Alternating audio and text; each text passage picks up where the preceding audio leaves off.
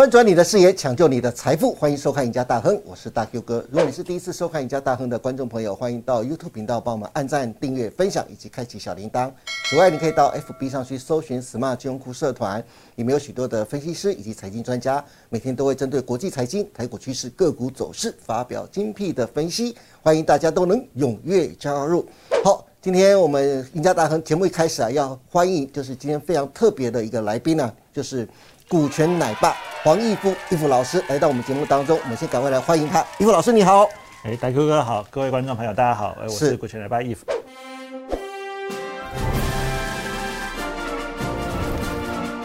好，黄义夫老师其实在外面是教授股票投资非常有名的老师啊，但是他一直都不喜欢人家叫他老师，他都喜欢人家叫他股权奶爸或者叫他 if。其实不光是股票投资啊，其实 if 啊，其实他自己更擅长的是就是权证跟选择权。如果大家对权证或选择权有兴趣的，欢迎到底下留言。赢家大亨以后会尽量请到 if 来上节目，请 if 来帮我们解读，就是什么是权证，什么是选择权哦。人家说盘不好时就要来学功夫，今天就要请 if 来教教大家如何利用两条均线。就能够掌握股票的最佳买卖的时机点。那义父，你今天的第一堂课要给我们上的是什么样的课呢？那这边呢有三个、啊、这个巴菲特巴爷爷带给我们的一些操作上的观念哦，跟是跟投资人分享一下。嗯，哦，这三个观念是：第一个就是拥有一档股票，期待它明天一早就上涨是十分愚蠢的。那不就台股的九成的投资人都是这样子 九成的投资人都是愚蠢的啊。第二个，我们并没有异于常人的能力，对于管理投资的方式也一样，不一定要做非凡的事才有非凡的成果。这句话有点深奥啊。等一下，伊夫老师如果有机会，他再帮我们解读一下。哦好的第三个，熊市是必要之恶，股市的钱会流到有耐心人的手中。诶，这个就比较浅显易懂了，对不对？就是如果你没有股市没有大跌的话，那你怎么会有更好的价格、更便宜的价格来去进场呢？如果股市没有大跌的话，那相对的，那价格就不会更便宜。对，那你就不会买到更便宜的股票，买到更便宜的股票，你才可能有更高的报酬率，大概是这个意思啊。哎，对不对？这三样股神巴菲特的金句啊，那伊芙老师对哪一个是特别有兴趣呢？跟大家聊一下第一点好了哈，就是拥有一档股票啊，我们如果期待它明天一早就上涨啊，这个是蛮蛮难的吧？我相信大家应该都很有经验啊。常常说啊，我们做股票啊，如果呃你这个从选股之后到你实际买进出手啊，其实中间有个环节很重要啊，嗯那个环节叫做等待哈。那等待这个其实刚好呼应巴菲特巴爷爷讲的第三点，要有耐心啊。是那这个等待到底在等什么？这个等待其实在等的是一个好的出手的买点。哦，哦我还以为是等钱呢。哎，不不不不，不是等钱，这是等一个，就是说你选了一档好股票，它可能技术面不错，筹码面不错，对但是它当下就适合买吗？嗯，这有些时候是要打个大问号，因为它真正好的买点不见得浮现，嗯哦，所以这个从选股到你买进出手，中间有个很重要的环节叫做等待一个好的买点，等待一个合适的价格出现，对。哦，所以等待啊，所以要有耐心，这件事情是很重要的。那这个又会呼应我们等一下要跟大家分享的操作的技巧。是。哦，因为我们等一下分享的操作技巧哦，它有一个很重要的环节，就是嗯。等待，对等待那个买点出现。是。哦，为什么伊夫老师他会讲的这么清楚明白？因为他自己有一套固定、非常的实战的一个操作系统，所以他能够按照基本的他自己设定的操作系统去选股并下单。操作股票最忌讳的一件事情是什么？被套牢。第二件事情要记得第一件事情。绝对不要被套牢，这是就是伊夫老师操作的一个非常重要的秘诀，提供给大家参考。那我们今天呢，再跟大家介绍一个日本的股神，嗯叫做相场师朗。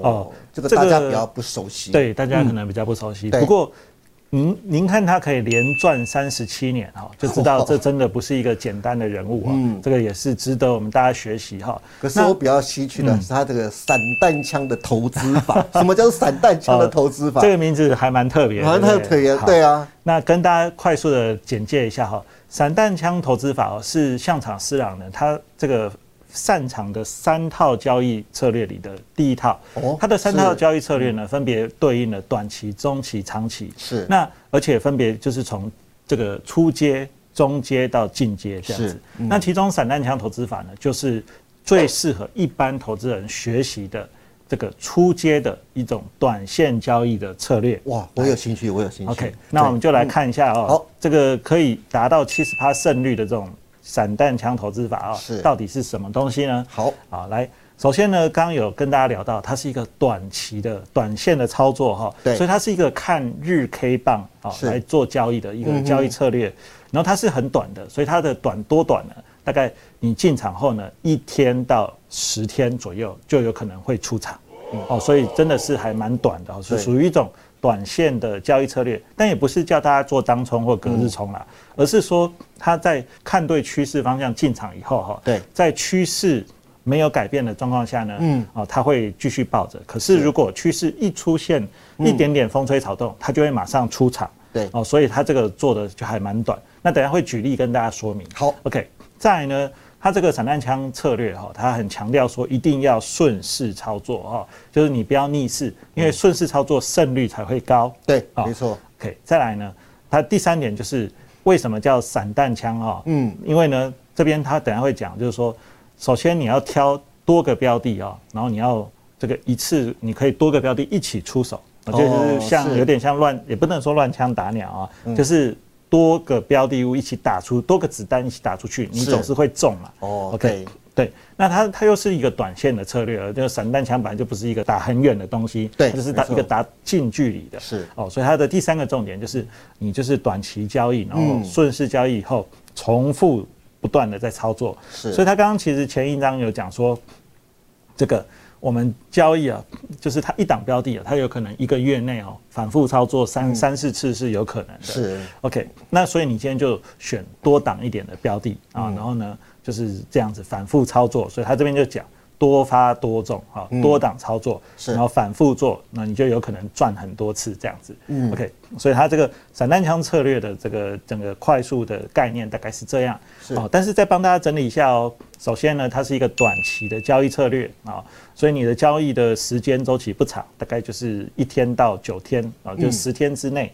好、那所以你一档标的一个月内有可能会反复操作个几次。对，哦，那再来呢，他这边有强调一点，选择容易获利的行情操作哈、嗯那什么叫容易获利的行情？就是顺势交易啦。其实在讲的就是你要找顺势交易的，然后你熟悉的那些股票，对哦，然后这个等到好的买点，啊，那个买点出现的时候再出手。我们用图解来跟大家来说明，好不好？OK，我们用图解来带大家看一下哈。嗯首先，我们先看一下这个这张字卡的左下角这张图。OK，刚刚有讲嘛，它要顺势交易，所以它首先必须要定义这档股票的趋势方向。对，啊、所以它会先用一条长天期的均线。那比如说画面上这边就是一百日线，嗯是。啊它先用一条长天期的均线呢，嗯。我们来看这个均线的方向是往下弯，对，哦，所以代表这个长期的趋势方向是向下的，这哦是天空的，对，空头格局，空头格局，空头的趋势。是。那我们就可以看到一百日线压在最上面，对。再来是二十日线，下面是五日线，日线所以这是一个完全的空头排列嘛。对，OK，所以代表说它的短中长期趋势都向下。对，OK。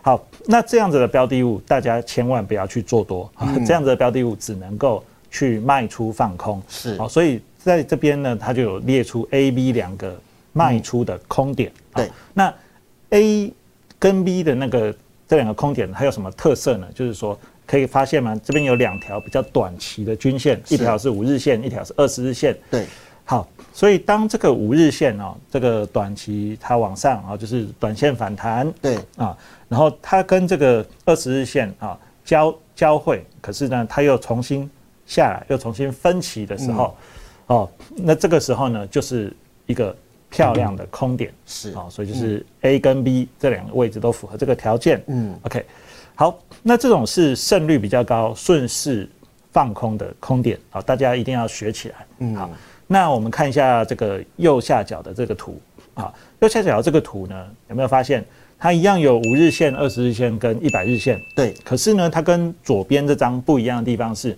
它的一百日线的位置，不一样。下面，哎、它的一百日线跑到下面了，而且一百日线是往上弯的、哦，对，所以这个时候呢，它的长期趋势方向其实是多头格局。虽然说它的短期均线啊，二十日线是下下弯的，是压着的，对。然后五日均线在二十均线之下，嗯。代表说它的短短期趋势是偏空，对。它可能短期回档，对。但是它的长期趋势是偏多的哦。对。所以在这种状况下，即便出现如图上 A、B 啊两个、看起来很像是空点的位置，但实际上它是一个不稳定的，就是胜率比较低的对空点。哦，所以基本上呢，就是我们这个日本股神就不不建议大家在这种地方放空啊。嗯。哦，因为这个一旦呢五日均线它贯穿二十日均线站上去的时候，哦，就是右下角呃右边啊那个红色的点的时候，那个地方反而是一个短线空头重新翻回多头的买点。对哎，所以反而那个时候要做多哦，所以大家要分清楚这个左边跟右边的区别。嗯啊、那左边那种空点胜率比较高。是哦，哎，那易峰老师，那我们不如实际举两档个股来做例子，我们再看一下下场市场他讲的到底均线的排列的操作是不是真的很好用这样子？好，嗯那我们举个两档股票来跟大家做示范哈。比如说，我们先看这一档宏达电啊，那大家可以看到 A、B 啊两个位置哈，当时呢是不是那个一百二十日线是压在最上面的嘛？对，它代表是一个长期的趋势嘛，是所以它长期趋势偏空，对吧？好，那 A 那个位置呢，是不是就我们就说我们还要用另外两条比较短期的均线？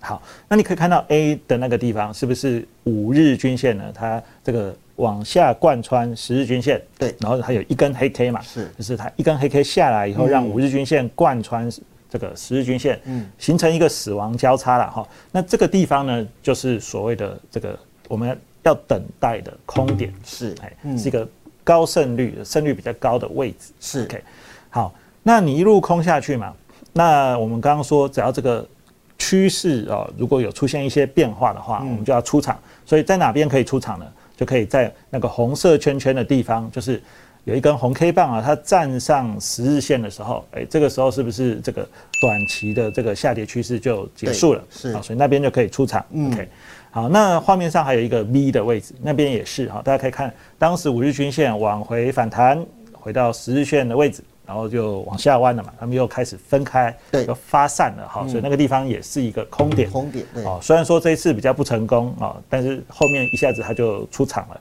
哦，所以大家是不是可以体会说，这个就是一个短线的日 K 的操作的？对，刚才是所谓的空头格局的嘛。对我们再举一个多头格局的好，因为像现在这个多空不明的时候，我对们做空也要会，做多也要会。那我们对来看一个做多的范例哈。那我们可以看啊，A 的位置，这个是不是在 A 的位置之前呢、啊？是不是所谓的空头格局？嗯因为当时股票啊、均线啊、K 棒都在那个长期的均线之下，对吧？对所以在 A 的地方的时候，它是不是整个翻上来了哈？跑到这个一百二十日线之上啦。嗯然后呢，均线是不是从本来的纠结状态，对，变成了多头排列那个空翻多的位置？对啊，就是 A 的地方。是啊，那一样嘛，你就顺着这个十日线做哦，十日线被跌破的时候，你再出场就好。是啊，那这边还有一个 V 的啊 V 的位置，V 的位置呢，就是它已经整个是多头的趋势了。对然后经前面经过一波的修正，是啊这个拉回，嗯，然后再重新转强的地方，啊，就是重新再站回十日均线之上的地方，是所以 B 的地方也是一个不错的出手点。啊嗯，所以这边就跟大家示范两种出手点。对，一个是卖方的一个出手点，一个是买方的一个出手点啊，希望大家都可以把它学起来。不过，if 啊，其实我个人一直觉得啊，操作台股啊，其实看懂趋势啊，不管是大盘的趋势，还是产业的趋势，还是国际的局势啊，都要比选股来的重要啊。因为只要趋势看对。做对方向，其实赚钱的几率就高了。就刚才你说的那样。不过趋势如果看错啊，比如说是空头格局，你却硬要做多的话，就算你选对股，最好的情况就是小赚，可是赔钱的几率也就相对高了。所以啊，我想帮观众朋友问一问，你现在对大盘甚至是下半年的行情是看法是如何呢？你怎么看接下来的大盘走势呢？这个大 Q 哥这个问题啊，我相信非常多的观众朋友都很关心啊。哈、嗯我个人呢、目前目前啊，其实还算乐观一点啊，乐观偏多的看待。好，但是我也不能够说我自己很乐观，就叫所有人都跟着我一起很乐观啊。哈，所以基本上我还是会给大家两套剧本，一套是比较稍微乐观一点、偏多的看法，是另一套呢就是比较悲观一点的看法。OK，好，那我们先来聊一聊这个比较乐观一点的偏多的看法。好，就是说，嗯，之前嘛，我们行情下跌哦，然后到那个跌到一三九二八那个地方哦，是那边。是不是就是之后有一波反弹嘛？那这边呢有一波反弹，所以我们说那个地方可以是所谓的第一只脚。那比较乐观的行情是说哈，如果今天一三九二八没有被跌破的话，我就觉得之后的行情可能就会走横向整理的格局。是，意思是说它有有机会啊，有望去打第二只脚、第三只脚。就是做一个足底的动作哦，是，哎，就是说这是比较乐观的，好，只要这个一三九二八不破的话，是，哎，那我觉得最好的状况就是说哈，大家可以看画面上有两条均线嘛，一条是我们的月线，一条是我们的季线，对，那目前其实行情已经站上月线哈，嗯，稍微站上，虽然之后有可能跌破了哈，这个行情翻多可能没那么快，所以比较乐观的状况就是足底啊，是。横盘整理。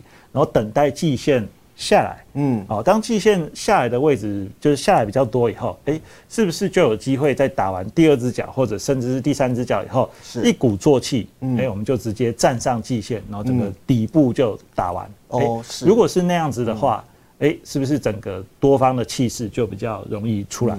对，哎，不要说没有可能哦，因为国际盘来说哈，美股四大指数啊，他们都已经站上季线了，而所以台股那边还是很有希望的。还是有，但是呢，感觉上就觉得比较好的就是使用所谓的拖字诀，我觉得以拖代变啊是比较有机会的。是，这是偏多的看法的话，哦，大概是这个样子。是啊，不过一夫啊，那个有时候大盘的变化很难猜测。如果万一就大家如果信心不那么够的话，甚至说可能某一些事件影响的话，如果真的一三九二八真的跌破的话。那另外一套剧剧本会怎么演呢？哦，如果今天一三九二八这个地方啊被跌破的话，那我们这个日 K 图就不够看了，我们就必须要来看周 K 了，对不对？这个就比较严重了哈。为什么呢？我们大家来看一下哈，这个周 K 图的部分哈。因为如果从日 K 来看的话，如果真的一三九二八真的跌破，那真的就完成了波浪的五波的一个行走了，波浪理论的五波的行走了，那真的可能就再继续往下了。如果如果从周 K 来看的话，怎么看它接下来的行情？好，那我们这边换到周线图来看一下哈。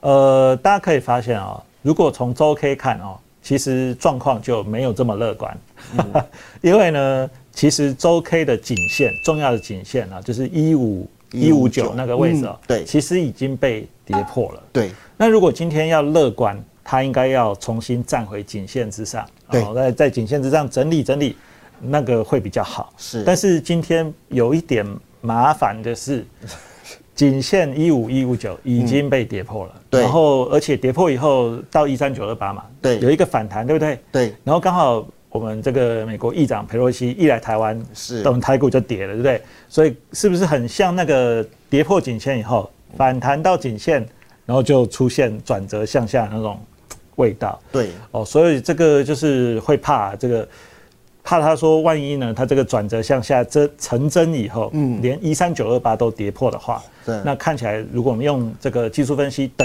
距测幅来看，嗯，哦，那可能这个一修正啊，就会修正到。一万一千七百左右的位置啊，嗯，这个幅度就蛮大，哈，所以大家还是。不得不提防一下。好的，今天非常谢谢伊夫给大家分享了这么多关于股神巴菲特的投资理念，以及日本新股神向场吃郎用两条均线掌握短线最佳买卖点的个方法。当然，伊夫老师也分享了他对接下来大盘后市的看法，希望对大家以后的操作都能有所帮助啊！今天再次谢谢伊夫老师来给大家这么精彩的分析，也谢谢大家收看我们宜家大亨。不要忘记每周一到周四每天下午的五点半，我们再见喽，拜拜，拜。